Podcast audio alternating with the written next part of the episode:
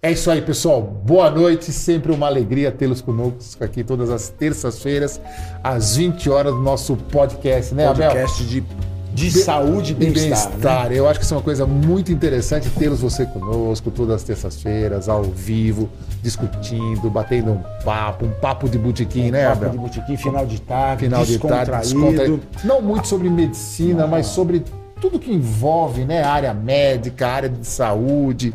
E é sempre prazeroso, né? Todas as terças-feiras nós estamos aqui, É um, né, é um- é um dia que a gente espera ansiosamente. É né? verdade. Chegar terça-feira, final do dia, para bater um papo com vocês que nos prestigiam.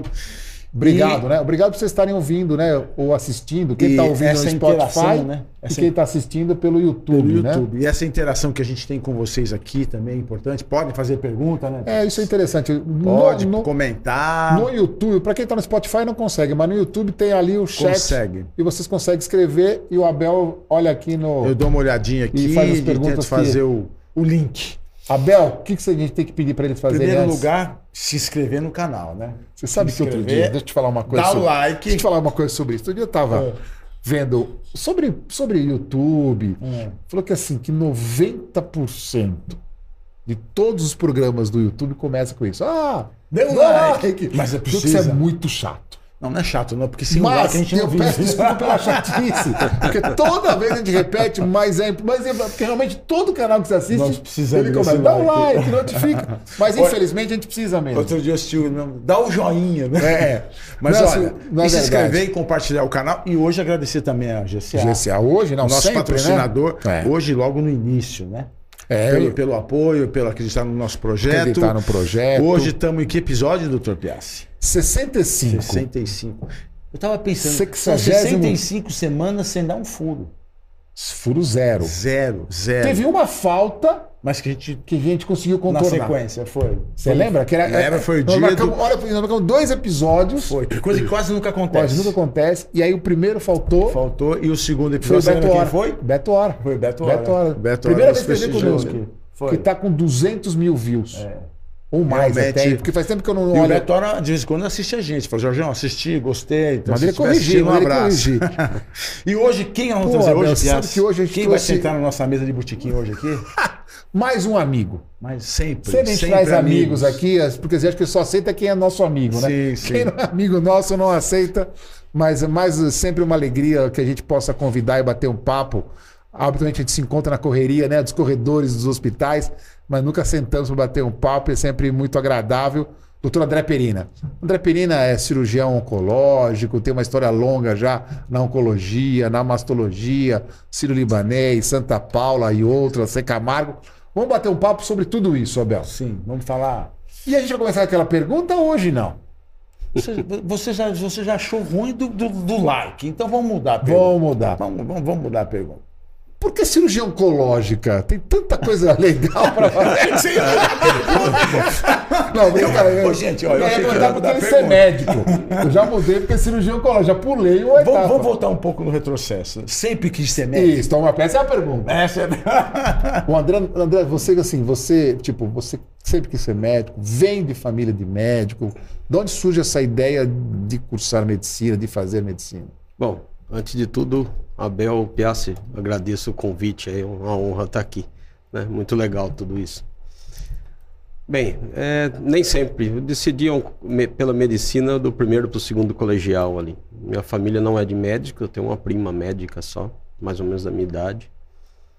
E eu sempre que eu respondo isso, eu, eu penso que eu, eu ficava fascinado pelo corpo humano, assim, como funciona tudo, como é tão perfeito e tal. E acabei indo pensando na medicina por conta disso. Mas eu decidi no do primeiro para o segundo colegial. Eu pensei em ser dentista, enfim, mas a Que medicina interessante. foi ali no primeiro para o segundo colegial. E aí, conta pra nós sua, sua, sua carreira, seu início, como é que foi? Você é de São Paulo não, André? Você é do eu interior, sou do né? interior de São Paulo, eu sou de Mogi Guaçu, Mogi Guaçu. perto de Campinas ali, Caminho de Moçambique. né? caminho de Moçambique. Os amigos já é Minas, eu falei lá naquela hora. Eu sou de Minas, já é É, eu Minas, sempre é. lembro do Milton Neves. Eu vou falar de novo porque toda vez que eu lembro Não, Mozambique. você tem eu que lembrar de João Batista Evangelista, que é meu cunhado. Quem é João Batista? Meu cunhado de meus Ah, amigo do Milton Neves? Amigo do Milton, não, cruzar assim, ó. Não, mas o Milton faz tempo que eu não vejo, né? Faz tempo que eu não vejo ele na televisão. Mas fala, André. E, enfim, é, até o colegial fiquei ali por Mogi Guaçu mesmo. Ah, você fez colegial em Mogi Guaçu? Mogi Guaçu, Mojimirim, né? Tá. Na época, a melhor escola ali era Mojimirim. É, até tem um colega nosso que é de Mojimirim lá, a gente tem É bastante verdade, é amizade, né? verdade, é verdade. E, enfim, fazer cursinho em Campinas, não passei de cara. E fiz um ano de cursinho, Cursinho, e vim para São Paulo. pra fazer e não fui mais embora, fiquei aqui em São Paulo. Interessante, né? Né? Esses 30%, eu não sei se funciona ainda. Eu ia falar uns 30% da onde você vai ficar a sua profissão médica. Diz que é 30% onde você nasce, onde você mora durante a sua vida, como, como, como, como local de nascimento e moradia. 30% onde você faz a faculdade de medicina e 30% onde você faz a residência de especialização. Então, assim, você nasceu em São Paulo, mas fez fazer medicina no Rio e fez especialização no Rio, 60% de chance de ficar no Rio e 30% de chance. Não sei se isso ainda funciona, mas o CRM fez essa pesquisa com todos os formados em 1900, 2007, 2008. Mas fala, ser as André. oportunidades, né? É, vai sem conhecer, dúvida, o né? network. Eu acho que a vida vai- vai vai, direcionando, vai vai direcionando. Vai direcionando. Agora, a pergunta da oncologia, eu respondo bastante isso, né? É interessante, né? Né? Porque, Porque mui- não é fácil, muitos né, me perguntam, né? É que a primeira coisa que pensa é tristeza, né? É, exatamente. Mas a gente ganha mais do que perde. E tem uma coisa que alguns tumores você não dá alta, né? Você vai acompanhar a paciente. Um exemplo, né? Na mama. Depois que passou o período crítico e tudo, você vai voltar para a rotina habitual, que uma vez ao ano visitar para ver a outra mama, enfim. Você tem um controle clínico, você tem um, você tem um contato duradouro com o E- paciente. Isso, esse né? contato, os pacientes viram amigos, né? É interessante. Então, assim, isso.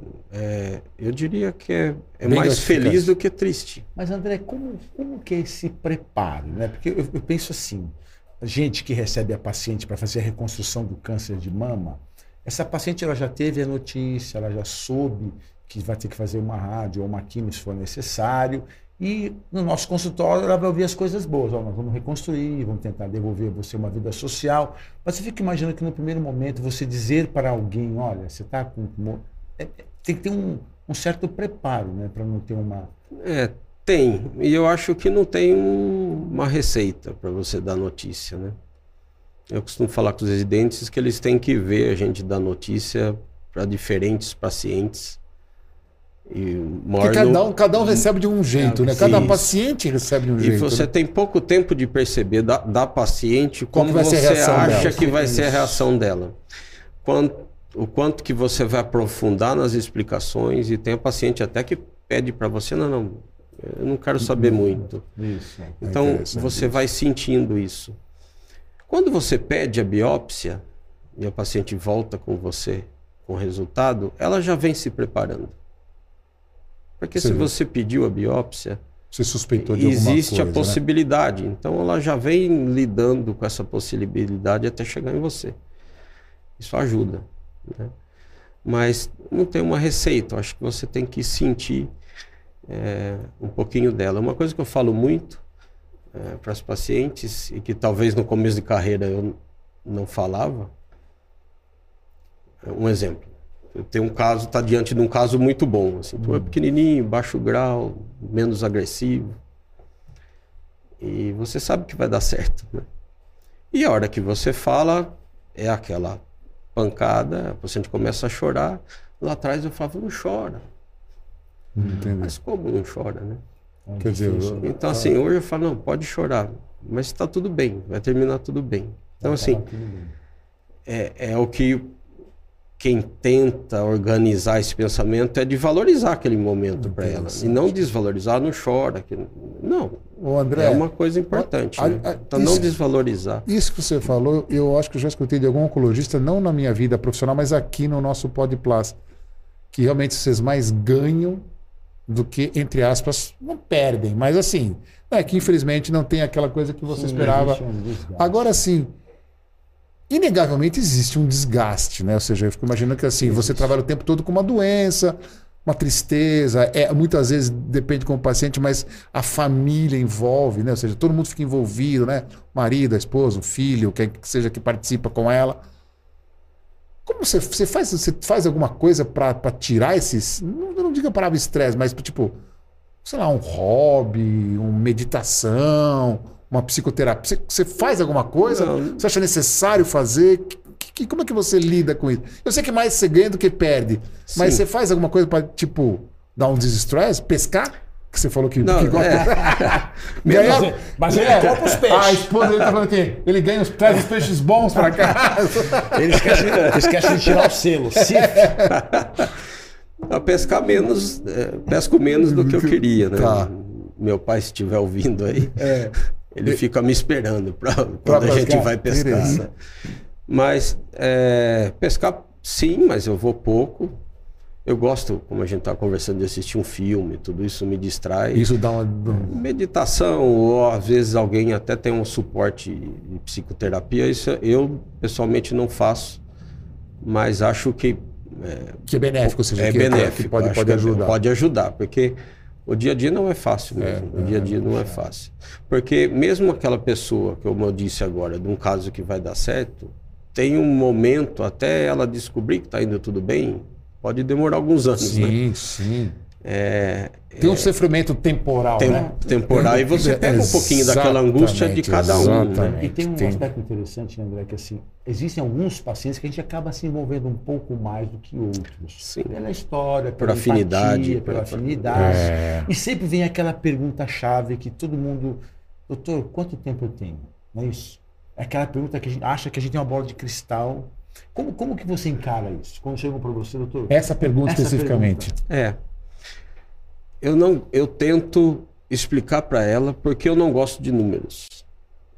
Porque o número é, para o médico que está tratando, ou cirurgião, ou oncologista clínico, se ele seguir o caminho A ou o caminho B, os estudos mostram uma porcentagem de. E normalmente em oncologia você reavalia isso em cinco anos. É, então, para o cirurgião, para o oncologista, escolher o caminho, eu vou no caminho que o número é maior. Sim. Mas para a pessoa individual, é um número que tortura. Né? Porque se eu falar 80%, os 20% vão incomodar. Se eu falar 60%, os 40% vão incomodar. Então eu tento fugir dos números e, e mostrando que o número para a pessoa individual eh, não significa muito, porque ela não é uma população como são feitos os Sim. estudos. Né? Então, e tempo, é aí que a gente erra mesmo. Né? Então, você vai falar o tempo no- numa média de um estudo, uma mediana de um estudo, na mediana ainda existe, mas você corre o risco numa média nem existir aquele tempo nos pacientes do Tem estudo e você falar média. surpreendem positivamente. E, ele- Exatamente. e eles perguntam, né? E eles Assim, para perguntam, nós, essa para pergunta- nós, para nós menos, mas eu acredito que para eles, para um oncologista clínico, um oncologista cirúrgico, é o tempo todo. É né? o quanto tempo tempo todo. tem de vida, É o tempo tempo tem- todo. E eu tento, dizer- tento fugir disso. É, eu estava comentando mais cedo, assim, que eu vivi uma coisa com a minha filha, né? Então você falou, que você nasceu falou- prematura. E eu estive do outro lado por um momento escutando números. Então, Com- era- quanto tempo de prematuridade? Quanto, quanto é, tempo ela tinha foram- de vida? Ela tinha 28 semanas Ah, incompletas, prematura. 27 para 28. Bem Ela pesou 750 gramas. Minha ela- filha nasceu assim. A Assim, Mariana, Com 28 também? a Mariana pesou 900 gramas, depois Isso. caiu 400 gramas. é. Então eu vivi um pouquinho. Eu, eu já pensava Não dessa assim, história, mas eu vivi um pouquinho É escutar difícil. números do outro lado. Tem X Porque foi nos Estados Unidos isso, né? foi nos Estados Quer Unidos. dizer, e, e lá você acha que a relação é mais, mais fria, essa história, ou é balela isso? Porque a gente sempre escuta isso, né? a gente sempre Assim, escuta. que, que, que o americano é mais frio, que, que, ele- que eles são bem assim, ó. Você tem 15%, 30%, Absoluta- né? eles são absolutamente Mas, mas é, é real isso? Você que Foi viveu assim, assim? foi assim no primeiro atendimento, na parte talvez da obstetrícia foi assim. Eu senti um pouquinho diferente. Na parte da UTI pediátrica não foi assim. A, a, a chefe da UTI pediátrica lá me deu um apoio. Às vezes que eu precisei voltar para cá, a gente se falava. Tive todo um apoio Olha que interessante isso. próximo. Quanto, quanto tempo na UTI, sua filha? Foram quatro meses e meio de UTI lá e mais meio mês aqui. Eu lembro que a Mariana, quando Quatro nasceu, meses de UTI, André. eu ficava naquele vídeo da UTI, eu olhava, eu chorava. Também ficou, e ficou quanto tempo, André? A Quanto Mariana tempo também, ela ficou. Também ficou um tempo, não lembro agora de vez. Olha, é um, um período que eu gosto até de nem lembrar. Eu vou, eu vou perguntar uma coisa que eu não devia, mas vou perguntar. Sem sequela. Então, é isso que Ah, eu uso. ah, ah. Então, eu escutei tanto número É, e ela é zero em tudo. E a sua também. também, graças a Deus. Então, Você acredita em milagre, André? Desculpa perguntar essa palavra, eu sei que não é assim. Milagre no sentido amplo, não milagre. Não, você acredita? Ou você acha que ah, é difícil na sua profissão? Porque assim, eu, eu, eu toda hora eu acredito em milagre, sendo muito sincero para você. Não, e vou falar E pra assim, acredito mesmo, e já, já vi alguns milagres acontecerem. Só que assim, você, você pensa assim, pô, tá com câncer que eu sei que não vai evoluir bem. A história, vamos falar, um câncer ruim, pâncreas, que a gente sabe ainda que, que é bem limitado. Difícil. Mas tem milagre, não tem? Você, você já viu algum milagre assim? Na sua vida É. profissional? Que você fala assim, puta, esse paciente era para morrer, não morreu por milagre. Você já teve então algum eu, assim? eu, eu não vejo assim. Eu vejo Tá. mais por uma questão Por da estatística, biológica, Que estatística. a gente sabe que Tá. X% naquela situação vai conseguir. É, mas confesso que eu rezei bastante quando minha filha estava lá. tá. né? A gente se apega a tudo, assim. É difícil, sabe? Você vê a sua, a minha filha também eh, na UTI. Uhum. Nossa, e pelo amor de Deus, você que- entendeu? Então, assim, cada dia era uma vitória. né? Isso. Cada dia uma vitória. isso, é isso Não, e ainda, ainda assim, olha que interessante, história iguais, né? É, É, bem- Só que assim, eu acho que a diferença maior A Sul aí é o país. É. Isso. Porque no Brasil você era médico, já, você já tem Sim, o seu, seu, seu, seu cabedal de amigos, não sei o quê. Agora, fora do Brasil, deve Ah, ser foi mais. muito difícil. Depois, depois acostuma, mas no início, imagina, que loucura, Difícil. André. E por que ela Então, nasceu lá? Desculpa, foi porque vocês foram lá, vocês estavam fazendo algum estágio lá? não, a gente foi fazer um choval lá. Ah, vocês foram fazer um Tava tudo choval. bem. E, e no segundo dia lá foi uma pré-eclâmpsia. Que loucura. E tava indo tudo bem a gestação. Cara, como tem essas coisas na vida, né? A vida é feita de plum, de uma hora para outra. Por isso, como diria aquele filme de 1989, 90, Carpe Diem. É, Carpe diem, Carpe Diem. O Carpe Diem é uma coisa que marcou. Sociedade dos Poetas Mortos. Não, Sociedade dos Poetas Vivos? Mortos. Não sei. Bom, já para lá. Sociedade- dos Poetas é alguma coisa. Não sei, mortos ou vivos. Mortos. Mortos. Fala, André, desculpa. Ah, Enfim, é, Mas é interessante, essa né? coisa dos números. Quando, quando me falaram todos os números lá, eu tentei não ouvir. Deixa, É, deixa eu não. fazer uma pergunta para Eu vocês. nem vai. conversava, porque eu acho que às vezes a ignorância é uma benção. né? Ah, bom, isso é verdade. Eu, eu- assim, eu Isso é estava tão estressado, tão preocupado. Então, é, e sabe o que é mais legal? Acho que você não, não viveu isso lá. Mas eu lembro que eu ficava ali na, na, na- na UTI do São Luís, olhando para minha filha, vinha todo mundo me consolar. Porque ó, chora, né? Não, olha, vem Ah, cá, fulano, vem cá, vem cá, olha né? aqui. ó. Ih, doutor, isso aqui também nasceu pequenininho, olha como é que tá forte, como é que tá grande. Então, assim, as pessoas se compadecem. compadecem. né? Compadecem. E essa, essa, essa, essa, isso é muito legal. Isso dá Muito muita legal. força pra gente. Deixa eu fazer uma pergunta para vocês dois, baseado nessa vivência familiar aí. Eu, eu tinha assim, aprendi isso e acho uma coisa muito interessante, até para que tem, a gente tem muito aluno que acompanha muito aluno de medicina que acompanha nosso Podplas. E assim, toda vez tá baixo, fala mais alto, Abelzinho. Faz o favor pra mim. Pega o meu. Pega o meu carregador. Aí, todas as vezes que eu, que eu, que eu atendo uma pessoa da minha idade, penso no meu irmão, no mais velha, na minha mãe, mais nova na, na, no, na sua, no seu filho.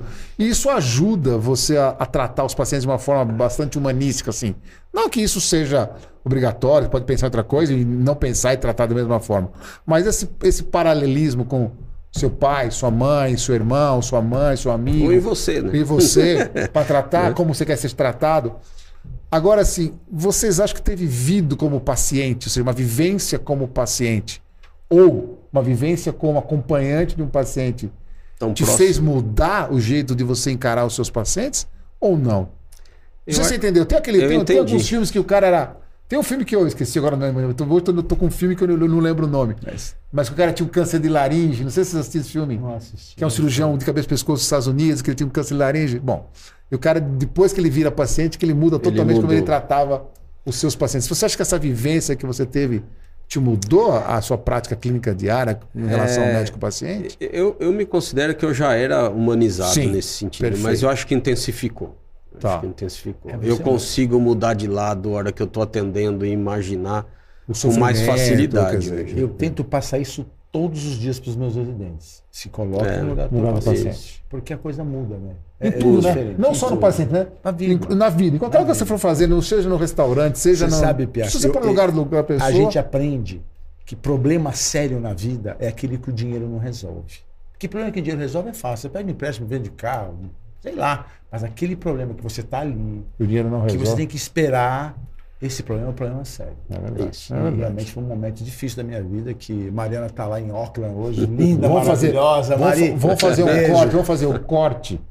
Esse corte é interessante, o thumbnails. O problema sério é aquele que o dinheiro não resolve. dinheiro não Vamos resolve. fazer uma pesquisa, isso é. Mas é bom esse amigo, corte. Esse, Esse, corte é problema corte. que não resolve, é complicado. Mas só para voltar um pouquinho, sem ser. Você falou da oncologia, você fez cirurgia geral no HC Cirurgia geral no e HC. foi fazer cirurgia oncológica no AC Camargo. Zé Camargo. É Esse caminho é que eu, assim, eu eu tenho alguns amigos que fizeram, você sabe que eu conheço, você também conhece. Por que essa, essa, essa busca da cirurgia oncológica num momento que a gente está cada vez mais setorizado, se assim eu posso dizer, o hiperespecialista? Como é que, como é. É. que, como é que foi isso, essa escolha É. sua? É, voltando um pouquinho, É. eu queria trauma. Tá. Ah, Então, assim. Sua ideia era fazer que cirurgia do trauma. ci- pratica- é, cirurgia eu acho que eu sempre quis Isso. durante a faculdade. É, eu acho que um pouquinho da adrenalina do trauma ali, todo mundo, não sei se vocês viveram isso, sim, mas todo sim, mundo sim, gosta. sim. O trauma é, fascina. é, fascina que você vo- vê você salvando de É- imediato. é- é né? impactante mesmo, é impactante. impactante. Então, eu queria trauma, se a gente pega o meu currículo ali no trecho quinto, sexto ano ali. Era só Liga do Trauma, Liga do trauma, Trauma. TLS, a não sei o O quê. meu, o meu sonho era pertencer aos anjos do asfalto. Anjos- É, você É, falou, então é isso aí. Nós tivemos aqui o, Re- o Marcelo Teixeira, Isso, nós conversamos isso. sobre isso. É. E aí, nesse período ali, eu comecei a, a- instrumentar para o Akaishi. Tá. Doutor Akaishi, que é um cirurgião oncológico. E ele me influenciou muito.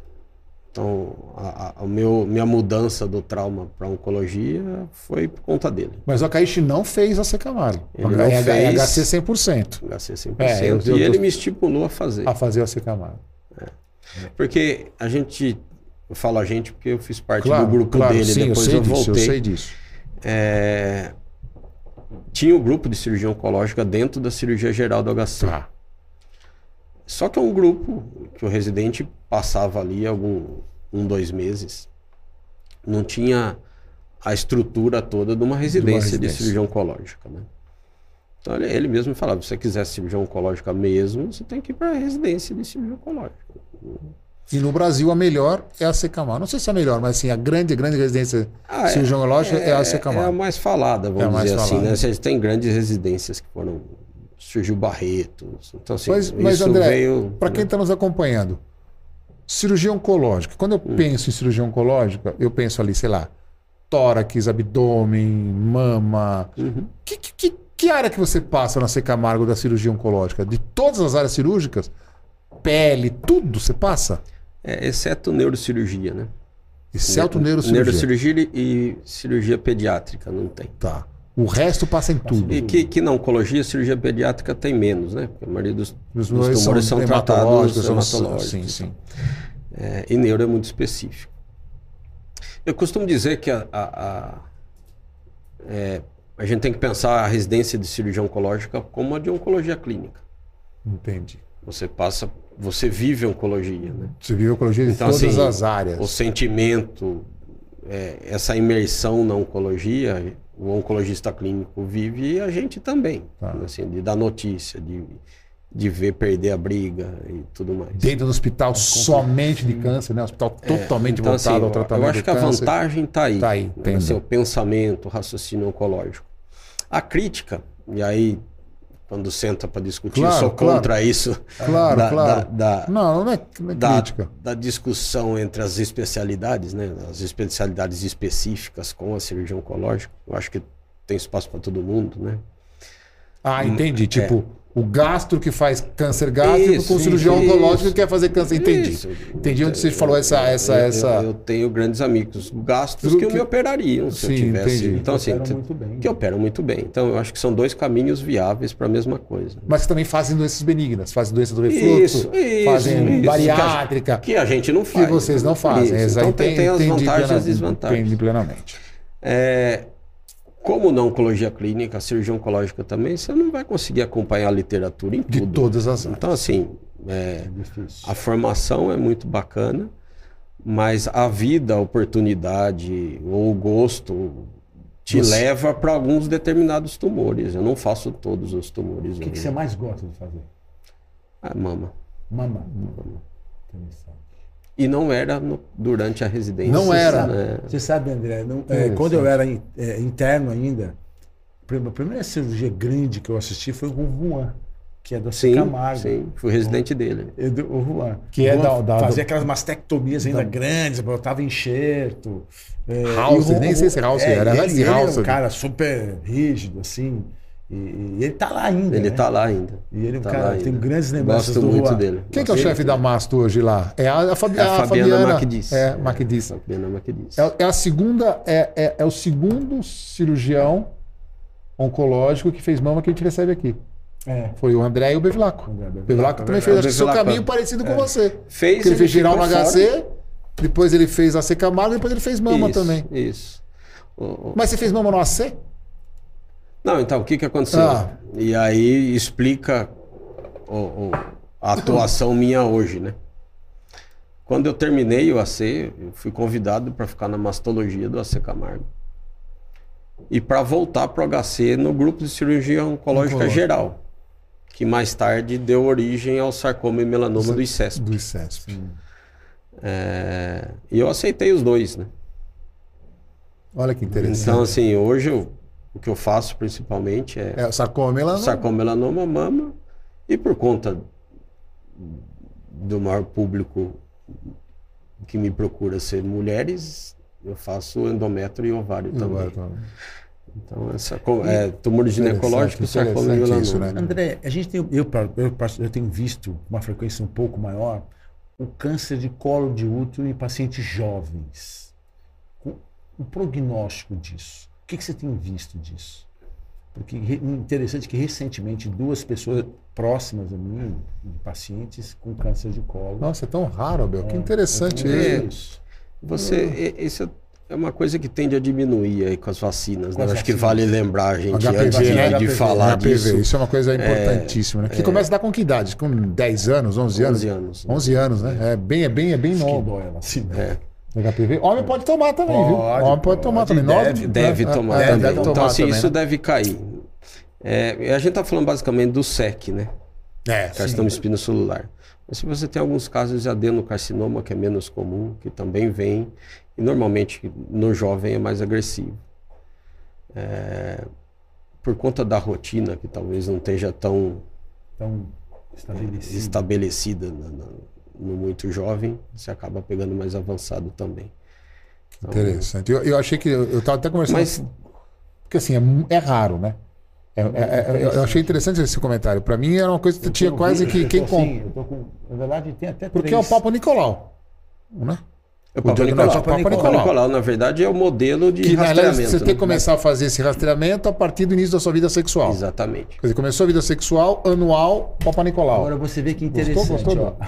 Vida sexual, É, anual, é. Papa Nicolau. A Tem que- Mariana, essa minha filha que mora lá, lá em- na Nova Zelândia, eles não fazem esse exame de rotina como se faz no Mas Brasil. tem que fazer. Mas eles não fazem. Ela tem que vir no Brasil fazer. Sabe? Quer dizer, então, é, aquele, o Papa Nicolau tem, tem que esperar um período depois de certa idade. Lá fora é um pouco diferente essa Não, lá coisa. fora eles É. pensam muito no, no custo, No custo do- do morte, no monte de coisa associada. O André sabe mais do que é isso, a, né? é a estrutura do, do, Do sistema, né? É a estrutura do sistema. É igual, igual. O André pode falar mais pra nós. Igual mamografia. O americano faz mamografia, acho que a partir de 50. Como é que. Puxa, isso aí Não- tá não uma é? confusão, né? Tá uma Confusão. confusão? Porque mesmo dentre as entidades americanas, é, tem diferentes recomendações. Aqui dentro do Brasil, a gente vive diferentes recomendações. O INCA, é, a partir dos 50, e fala assim, bianual. Bianual. Bianual. É, a maioria dos tumores são lentos, então tem o um sentido do que eles estão falando. A maioria dos tumores vão acontecer depois dos 50, estatisticamente. É, a, a, a, eficácia da mamografia é melhor depois dos 50 por conta da densidade mamária. Então tem todo um racional por volta disso. Quem defende começar aos 40, como eu, e a Sociedade de Mastologia, Sociedade de Mastologia Brasileira de Mastologia também, é que você tem, você está perdendo o número de pacientes com diagnóstico isso, de câncer a partir anual, dos 40. A partir anual. dos 40 ou bianual? Anual. Anual. Você, isso você vê muito. Hoje, cada vez então, mais, eu assim, vejo pacientes jovens com câncer de mama. Isso. Isso é um assustador. de oncologia lá do Veronese é, é, a partir dos 40 dos 50. Não lembro agora. Puxa, especificamente de... como eles estão ditando agora. É, lá, se o mundo está 40, eles usam 30. É, é, é. contrário, né? Mas, é, tem uma discussão a respeito disso, né? De, de da eficácia não, mais jovem, tudo, mas você tem uma perda. Você simplesmente tirar e não colocar nada no lugar como rastreamento, a gente não tem ainda. Porque rastreamento você tem que ser de uma doença. Por isso que eu falei que o Papa Nicolau é o ideal. ideal doença prevalente, está caindo, né? Mas, mas é prevalente. Mas já foi prevalente. Foi muito prevalente. É, exame barato, o Papa Nicolau é barato, né? Assim, todo ginecologista faz, acessível. Muita pessoa e eficiente. Então, mas, não, eu acho, eu fico assim, o número de cânceres de mama não abaixa, né, André? Ele aumenta, né? É, Ou ele se, mantém. Se a gente... É que ele tá. Eu, eu tenho a sensação é... cada vez mais eu vejo pacientes jovens, cada vez mais eu vejo diagnóstico. Não sei se melhorou a sensibilidade do exame, se o acesso ao exame aumentou muito, se a, se a doença realmente começou, se é. há, há, mais né, multifatorialidade e os é. fatores estão. Não sei. É, é, tudo, né? É tudo, né? Na é verdade, tudo, né, André? Quando você olha a estatística, o gráfico de, de, de, de incidência, de incidência do câncer de mama. Ali na década de 80, subiu muito. Ali foi o diagnóstico. Né? Ali foi acesso ao diagnóstico, acesso mamografia. Acesso... Foi quando se começou a fazer mamografia, mamografia de rotina. Tá. É, se a gente pegar hoje, está levemente aumentando, meio por cento ao ano. É quase estável, um pouquinho em aumento. Mas é o câncer mais, mais prevalente nas mulheres. Mais prevalente nas mulheres. Tá. Né? Quando, é, quando você tira câncer de pele não melanoma. Não melanoma, né? aí, aí ele, fica, ele fica em primeiro. Fica em primeiro, né? Tá. Né? E segundo qual que é nas mulheres, André? O segundo, é, é cólon, né? É cólon, é colo de útero. Tá. Não, cólon. Ah, cólon, cólon, perdão. Cólon, cólon, perdão. Intestino grosso. É, isso se levemente aumentando a estatística americana, né? A gente Sim. não tem esse nível de estatística. estatística infelizmente a gente não tem, né? É interessante. Em tudo, porque... né? Infelizmente em tudo. E, e, assim, a gente observa que é, é, o câncer de mama você, você consegue relacionar a, a, a, a dieta? Não. Não, a dieta, estado emocional. Porque eu observo que um grau de pacientes que, pelo menos, que me procuram, subsequentes a grandes perdas, grandes grande separação, sabe? Interessante isso. Diz que melanoma tem muito disso, né? É, eu acho. Se... É, tem até um estudo que saiu, esqueci o que país, agora tentando relacionar isso, parece que mostrando uma relação com estresse. Mama. Mama, Mama e estresse. Mas é, eu acho uma situação difícil de a gente comprovar. De bater o martelo. Porque como tudo, a gente, de novo, falando Sim, de estatística, como tudo a gente tenta transformar em estatística, você medir a tristeza é difícil. Em, em mim, você, né, Abel? É, é difícil medir e transformar isso no número. Então, eu acho difícil chegar lá. Agora, eu sempre. Essa pergunta é frequente também na, na, na das pacientes. pacientes né? Né? Porque. Aquela depressão da queda de imunologia, não, a, né? A gente tem perdas na vida, né? A gente tem estresse. Sim, sim. Pode ser do namorado, sim, perdeu sim, o pai, sim, brigou com, sim. sei lá. É que algumas pessoas Bateu somatizam carro, mais do que Somatizam mais que É aí que eu acho difícil medir, é. né? É, mas tem um raciocínio que eu tenho feito no consultório, não como uma coisa definitiva, mas se a gente reparar os tratamentos sistêmicos hoje de oncologia, a gente está desviando, nem tudo foi ainda, sim, sim. muito da químio para a imunoterapia. Sim, sim, é verdade. E os mecanismos da maioria desses, desses imunoterápicos é melhorar a sua imunidade contra o câncer. Então, no final, é você que está dando conta de tratar. É interessante isso. Olha que Se eu tenho essa informação e eu sei que quando eu fico estressado, estressado deprimido, eu fico, pego mais gripe, eu pego. Talvez um raciocínio linear né? indireto, Direto, é. é, não como causa, Mas como mas um coadjuvante, como né? Um uma coisa que aconteceu, uma mutação na célula ali que vai gerar um câncer, vá para frente, que te pega mais hipótese, né? Sim. É loucura isso, né? Porque assim, se fala muito, né? De quando eu fico assim, até na culpabilidade das coisas. Ah, eu fiquei doente por sua causa. Ah, Ah, sim, isso é uma isso coisa muito que se falava muito antigamente. Ah, esse câncer é porque você fez não sei o quê. André, hoje em dia, a gente vê muito falar sobre assim, alguns medicamentos miraculo- miraculosos em relação a câncer.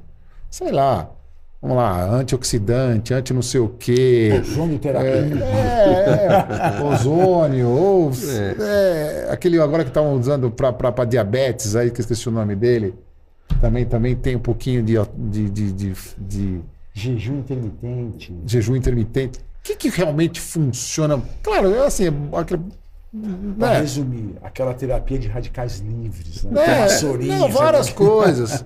Dizer, é muita coisa que sem, sem comprovação nenhuma, né? Um- é um baita de um achismo. É. Beirando o charlatanismo, é isso. né? É. O que, que o André Perina faz para evitar o câncer? Trabalhando com câncer, eu digo, o que você faz? Tipo, você não toma sol, você deixa ninguém sair tomar sol na sua casa. É, você nem- vai, tipo, pra praia daquela roupa UVA, Isso- UVB. O que, que você Isso faz, eu André? sou o chato da praia, É. né? O chato da família da praia, ainda mais trabalhando com melanoma. Então, não, eu, por isso que eu tô te perguntando. É, isso eu faço. Deveria fazer mais exercício, que, que aí você tem uma enxurrada de estudos mostrando que exercício físico diário, Exercício ou pelo menos físico. três vezes por semana, Aeróbico, assim, corrida, qualquer exercício. qualquer exercício. Tá. Né? Interessante, né? É, isso eu não faço, até por conta do, Tá, dia a da dia, correria, tudo, tá. mas é sabido, isso é sabido, deveria fazer.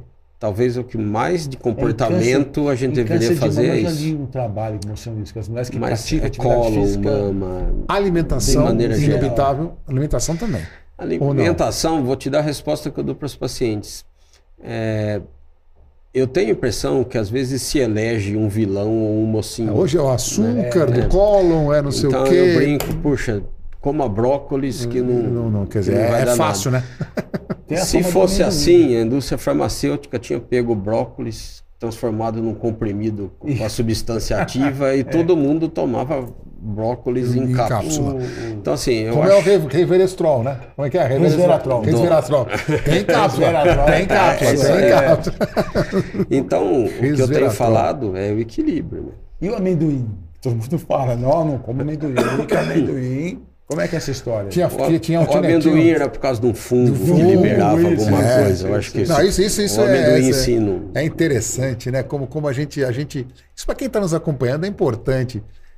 E a gente cai, não digo nessas armadilhas, mas a gente acredita. Muito, muito. E assim, o WhatsApp hoje, ele consegue fazer uma cadeia, né? De um viralizar tratamentos que não existem, que, que não tem nenhum É. fundamento científico. Mas Tem uma muita gente tá evidência, na cabeça, né? né? Uma evidência científica. Muita gente que tá, tá, justifica tá, isso. o psicossomaticidade do sem, paciente. sem né? citar nomes, mas é, eu fui convidado para fazer uma, uma entrevista escrita sobre um estudo sobre uma vitamina em câncer de mama. Que tinha saído um estudo que manter Essa vitamina em alto. em, em alto nível é, evitável. Entrevista escrita é mais fácil. Mais fácil, né? Você dá uma estudada antes de responder e tal. E eu achei mais dois, três estudos que mostravam que não fez diferença. Então, no meu texto, eu fui pon- ponderando. tá? Tem esse estudo que mostrou que sim, mas tem mais outros dois. eu Acho que tem que esperar um pouquinho, não é uma certeza. Não publicou. Não vende.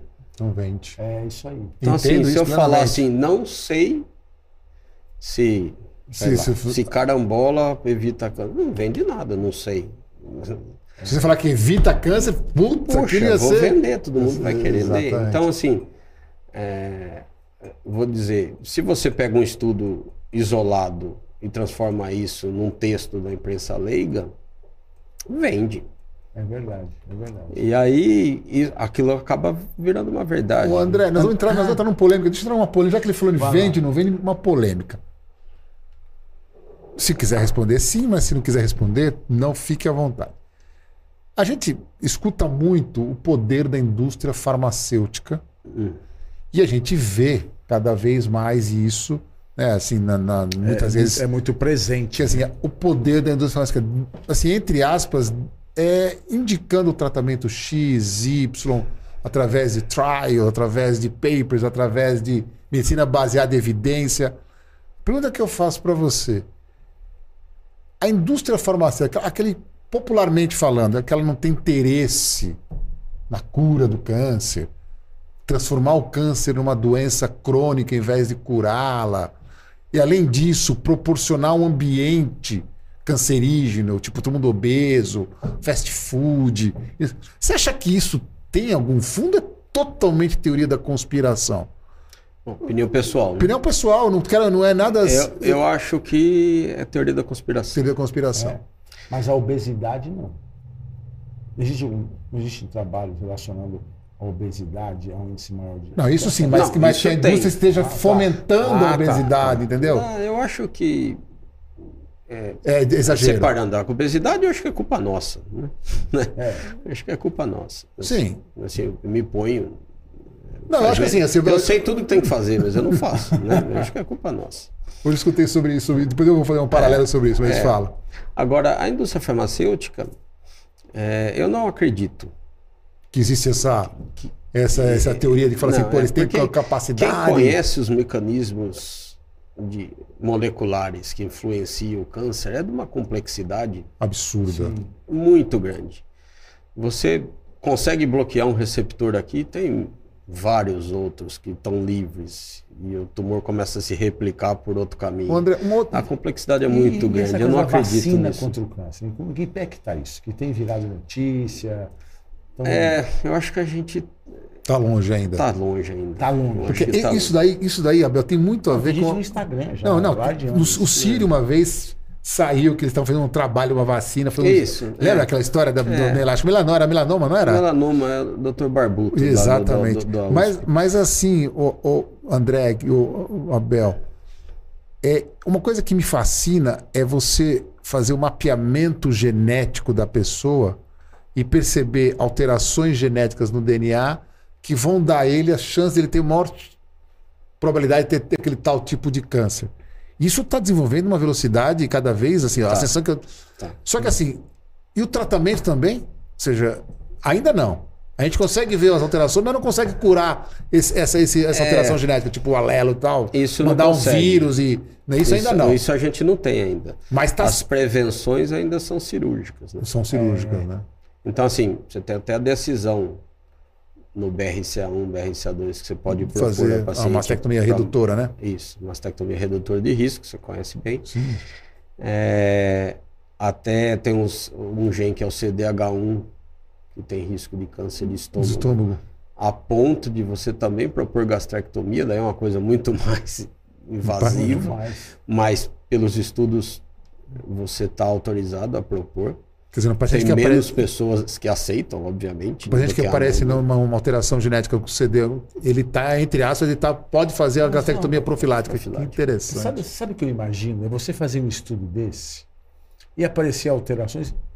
Como a pessoa vai lidar com isso? O que você colocou agora. Ó, você tem um gene aí que você tem um alto índice de ter um câncer de estômago. Tem que fazer a gastrectomia e o cara não tem nada. E o Isso. cara gosta de comer. Endoscopia a cada 15 dias. Não, brincadeira. Mas... não, não, tô brincando. Os caras gostam de comer. Faz endoscopia a cada 15 Eu dias. Não, É não um tô- negócio- um negócio não, mas, não, mas você falou isso, mas isso, mas eu não sei se é verdade, mas já escutei de algum geneticista. eu não que você vou- consegue fazer no seu gene, se você vai ter ou não. sim. é, não, é- não chama mais. É, é- Penetrância do gene. é, mas não chama mais coisa, não chama mais Alzheimer, né? Agora chama demência, não sei o quê. Tem um Ah, nome. tem- tem isso também. Tirou Tá agora. falando de câncer, É, não, mas não, mas assim, mas, coisas parece, parece que, também. parece que a gente, você consegue fazer um mapeamento e falar assim: você vai ter Alzheimer. Vai ter Alzheimer. E aí, não pode, hoje não tem tratamento, o que, que, que Então, adianta você saber que você vai ter É, Alzheimer, né? Isso é. É maluco isso, né? Mas tem coisas para evitar, e aí a gente entra no exercício, no- no- longe de entender Crossword, isso, mas eu já li que, que, que, que- que Exercício exercício também, Então, ajuda pessoal, a por não favor, ter. hein? A partir de amanhã, matricule-se vamos pra na- academia, vamos se É matricular. E Minha mulher fala que eu sou acionista da academia, que eu só pago. Só paga e não vai. Preciso mudar. É, Preciso mudar. é importante. Deixa eu te fazer uma pergunta. O Wellington Severiano, que é nosso, que nos prestigia aqui, ele está te perguntando o seguinte, André: existe alguma relação real do uso de anticoncepcionais para o surgimento de nódulos e tumores? É, a gente vai entrar de novo na. Na conspiração. Não, Não, no achismo? no achismo. No porque, achismo? E aí eu vou dar minha opinião sobre isso. É, você tem estudo mostrando, falando especificamente de mama, né? Que teve um aumento e tem trabalho que não mostrou. Meu entendimento disso é que a quantidade de hormônio que tem nas pílulas atuais, porque foi se diminuindo a A carga, concentração né? A carga de hormônio. que tem na pílula e se mantendo a eficácia. Então hoje a pílula tem muito pouquinho hormônio. Pagou uma luz aí. Então a gente sabe a influência do que o hormônio feminino tem no risco de câncer de mama. E ali é tão pouquinho que você tem estudos mostrando que pode ter uma, um aumento, outros mostrando que não tem. Então deve existir esse aumento, mas Porque é é- bem hormônio dependente, né? que é hormônio dependente. é, mas não deve ser muito. Essa não pergunta, a ponto de eu falar, não tome anticoncepção. Agora, a gente não fala isso. É a mesma daquele, daquele, daquele, daquele embrólio que teve em relação à reposição hormonal, né? Sim. Teve uma época que quase condenaram a reposição hormonal para pessoas podem menopausadas, né? Aí depois viu que tinha que fazer seleções, né? Seja, Isso, na verdade, de novo, eu tenho falado que é imaginando um copo de água, né? Se você já fez uma biópsia e tinha uma atipia, que é no Não, não era câncer. Não era né? câncer, mas era Você tipia. tem dois parentes de primeiro grau Com, com com CA de câncer. mama. Daí eu faço reposição hormonal. É, ó. Encheu o copo. É verdade. Entendi. Então, assim, Tem- tem que essa selecionar, né? ponderação hoje que se faz é diante de quais outros fatores de risco que você tem. Né? Mas o que a gente observa hoje, que assim, alguns endocrinologistas, alguns médicos relacionados à medicina do esporte, enfim, a tal da medicina regenerativa, o uso de testosterona para aumento de massa muscular em academia, isso tem aumentado, né? É, é, e, você acha que as consequências disso virão? Porque eu, eu- eu vejo um pouco de exagero Eu, o tal do chip da beleza, né? Ou seja, a pessoa ficar se expondo a, a- a- a- esses hormônios de forma exagerada sem a necessidade naquele momento, simplesmente buscando uma melhora física, estética. Como você, como você vê isso? eu acho que virão. Se a gente voltar naquela estatística que eu falei para vocês de câncer de mama, a gente vê o gráfico na década de 80 subir um pouquinho. E depois, no meio da década de 90, s- subir mais um pouquinho. Quando a gente lê, é, é- é atribuído a esse aumento da década de 80 ao início das, das Mamografias. mamografias. Só que na década de 80 começou a reposição hormonal. E ali foi um boom que nem agora a testosterona. Puxa, faz muito bem para a mulher. Ela se sente outra, rejuvenesce. A né? testosterona, né? Não, mas Libido. na época, a reposição Na época, né? A hormonal reposição hormonal fez muito Também, bem. É muito verdade. Mas não é ali que você vê, foi 10 anos depois. Então, essa, quem analisa os gráficos no estudo, Mas é interessante isso. que, inclusive, na década de atribuiu a 80, reposição hormonal. O, doutor Ishida, Jorge Ishida falava muito de uso de reposição hormonal em cirurgia de de face. Não, a gente, a gente viu uma diferença muito grande, não falando da década de 80. Foi, Porque eu- né? não, porque eu tinha, foi, foi eu tinha 10 anos nessa É. mas assim. Mas quando eu trabalhava com ele, ele perguntava para o paciente se ela fazia ou não reposição hormonal. E aí, se a paciente falava que não fazia, e ela tinha condições de fazer, ele indicava a reposição hormonal. Porque realmente a gente sentia, sente até hoje, não, melhora uma diferença de turgor, turgor, elasticidade. Sem É, é uma dúvida. paciente com reposição e uma paciente sem reposição, em relação ao seu estado cutâneo, fora outras coisas, é muito diferente. Por outro lado, você não vai colocar em risco a paciente por questões. Não, eu acho que é cada Agora, paciente. é, isso- pode isso é uma coisa- ser é uma coisa uma regra para todo mundo. Agora, o que Abel falou de testosterona, Abel. Uma vez eu conversei com, com um paciente, paciente não, um- uma pessoa que era atleta de altíssimo impacto, atleta profissional. Alexandre, não tem ninguém no Brasil, no mundo, de alta performance que não usou hormônio. Ah, não. Não existe. Realmente- Todo preparo de, de- de atleta de alta performance usa-se algum estimulante, seja YX ou GH, eu não, eu não sei nada. Mas, assim, imagina o número de pessoas que utilizam isso. Isso profissional. Os amadores, então, é que usava assim. Eu lembro, hormônio de cavalo, É, é, aquelas sim. coisas meio underground, né? Isso aí que faz mal. Agora, uma coisa controlada também não deve Então, fazer mal, né? Uma testosterona é, é, controlada. que a gente está falando de duas situações, né? Se, se a gente usar um atleta controlado que tem Isso. Com acompanhamento. quatro, cinco Isso, médicos então, mas é isso que eu tô falando. O que é a gente não pode importante. confundir é reposição hormonal com Isso. hormônio em exagero. Isso. Agora uma coisa Exatamente. É, Não, então a gente não pode também liberal, assim, demonizar a testosterona. Não, claro que não. Porque assim, Não, se claro você que não fizer E- direitinho e o uso, A, a mensagem que a gente quer passar aqui controlado, é é. fazer a coisa Sob com orientação Exatamente. Não, demonizar nem a testosterona, É, nem, a nem- nem a reposição reposição hormonal. hormonal, Porque, exatamente assim, isso. é, você tem dado que Tem diminui que câncer de ovário, você diminui, enfim.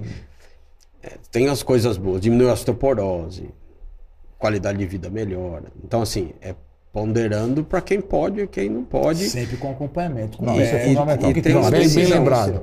E a decisão da paciente. Ela tem que estar O- ciente os riscos, entre É aspas. uma decisão conjunta. conjunto. Porque para ela pode o aumento do câncer de mama não pode pode não significar tanto do que como para o mastologista, para o cirurgião oncológico. Sim. Porque eu estou preocupado com isso, mas você acaba sendo tendencioso, Tendencioso. para isso. Mas esse pequeno aumento que tem e talvez da, Do ganho da qualidade de vida, muito ruim que vale a ela está vivendo e o médico não, Não tá fala não, tá percebendo. bom, eu vou assumir esse risco aqui, mas eu não vou ficar sem. É Então interessante. assim, isso aí. você tem que ter um Eu acho tão difícil você. Essa divisão é difícil, né? Muito Porque difícil. assim, primeiro que você consegue muitas vezes induzir a decisão do paciente, né? Você, tipo, você, ah, você ah, vai ter câncer, câncer, vai se assusta, né?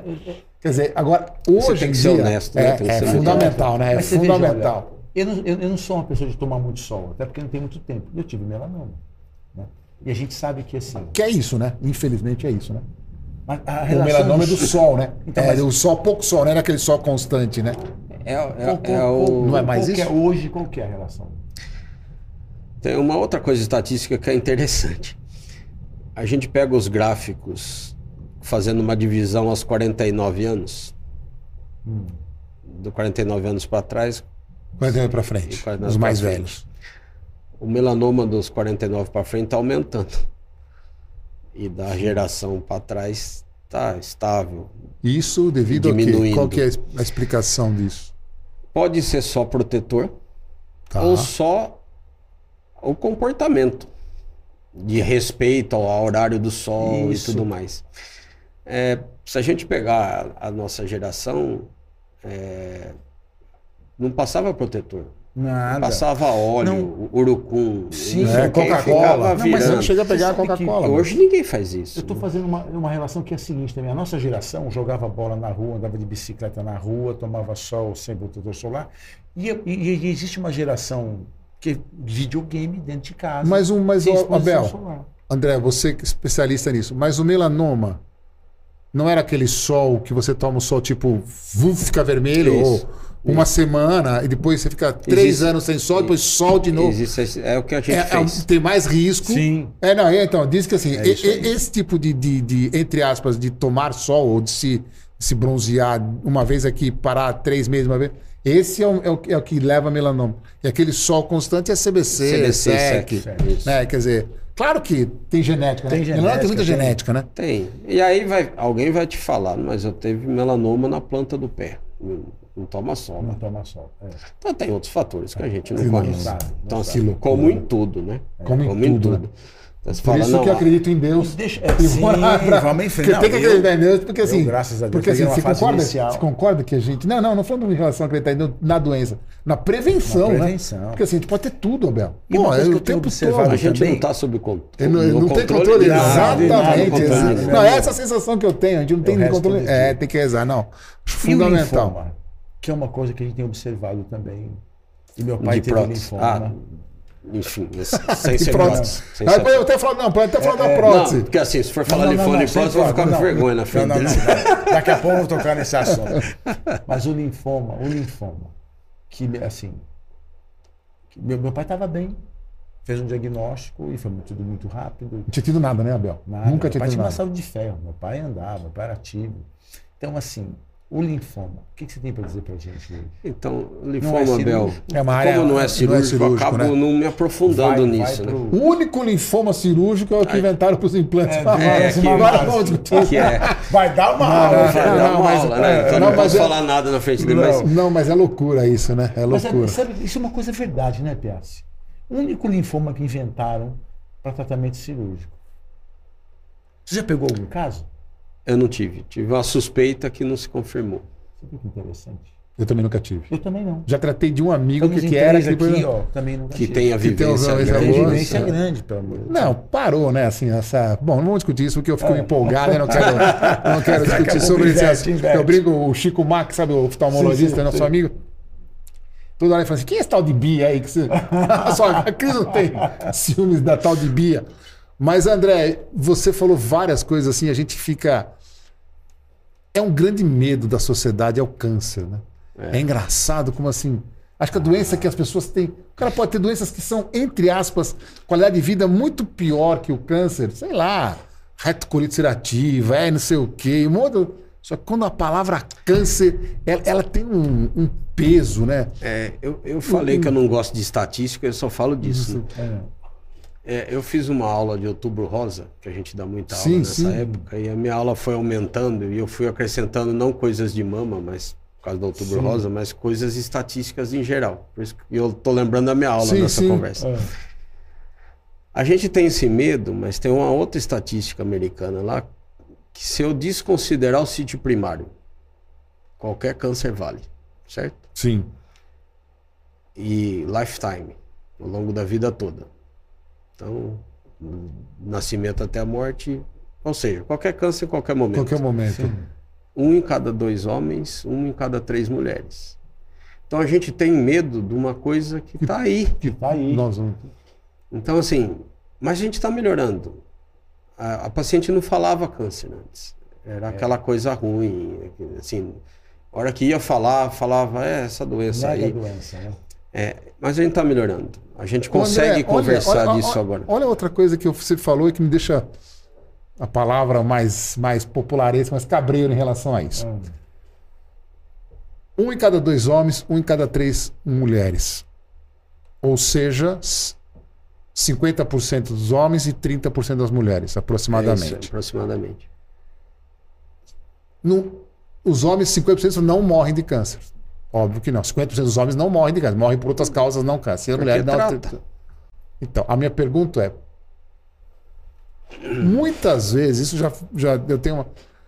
A gente está tratando e diagnosticando tumores sensulato e câncer sensulato que provavelmente ficariam sem diagnóstico e não nos levaria, entre aspas, à morte. Não sei se eu fui claro na Foi, pergunta. foi claro. Ou seja, isso é, é uma verdade ou não? Você acha que assim que o, o tal do hiperdiagnóstico ou você isso isso não está fazendo a gente fazer tratamento desnecessário e mutilações? Eu não sei se não, é não são mutilações, Ce- mas que pode ser mutilações. Certamente está, né? Então a gente, Certamente a gente está certamente a gente está. E à medida que a gente está conhecendo mais, então hoje tem situações em câncer de próstata que você recua. Vai ser tão lento. Que- O tratamento da câncer, do câncer de próstata causa sequelas para o homem.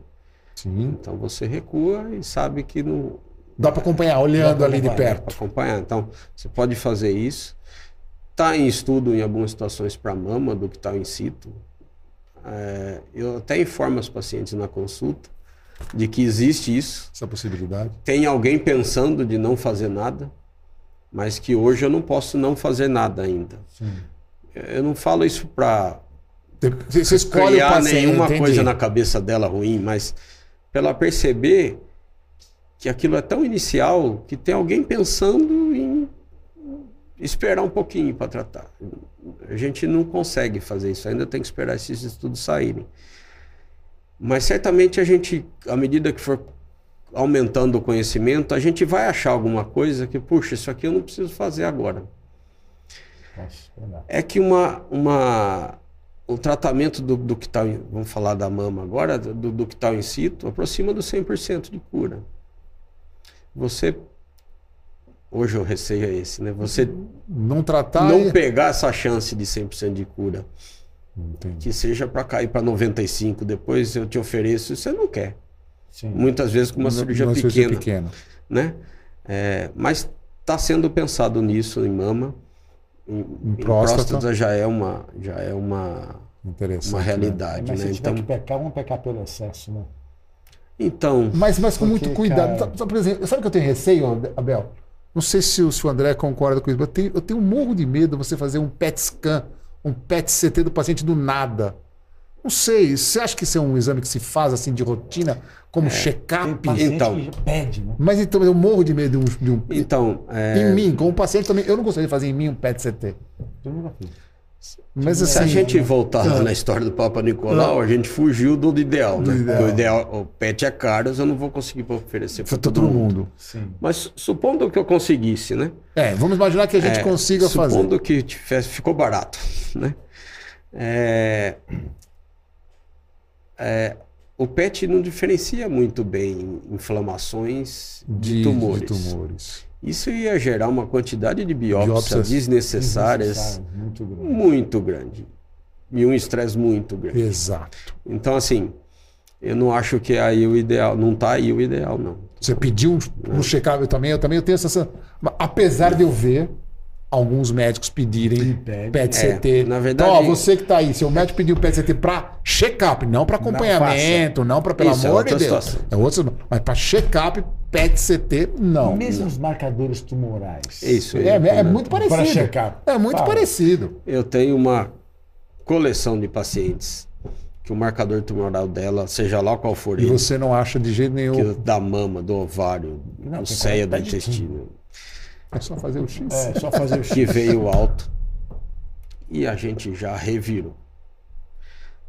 Apesar de não ter achado nada, você fica inseguro. E a paciente. E uma- como, que ela e dorme? como é que ela dorme à noite com CA, não sei o que, aumentado? E CA? daqui três meses você vai repetir Tudo tudo, de novo. novo. Então, assim, ela acaba ganhando Um estresse um estresse e né? muito exame. E a gente sabe, não tem nenhuma orientação de você pedir Olha que isso, é inter- marcador isso é muito tumoral. interessante, porque assim, e infelizmente É você levantou essa, essa, essa questão, e é muito comum.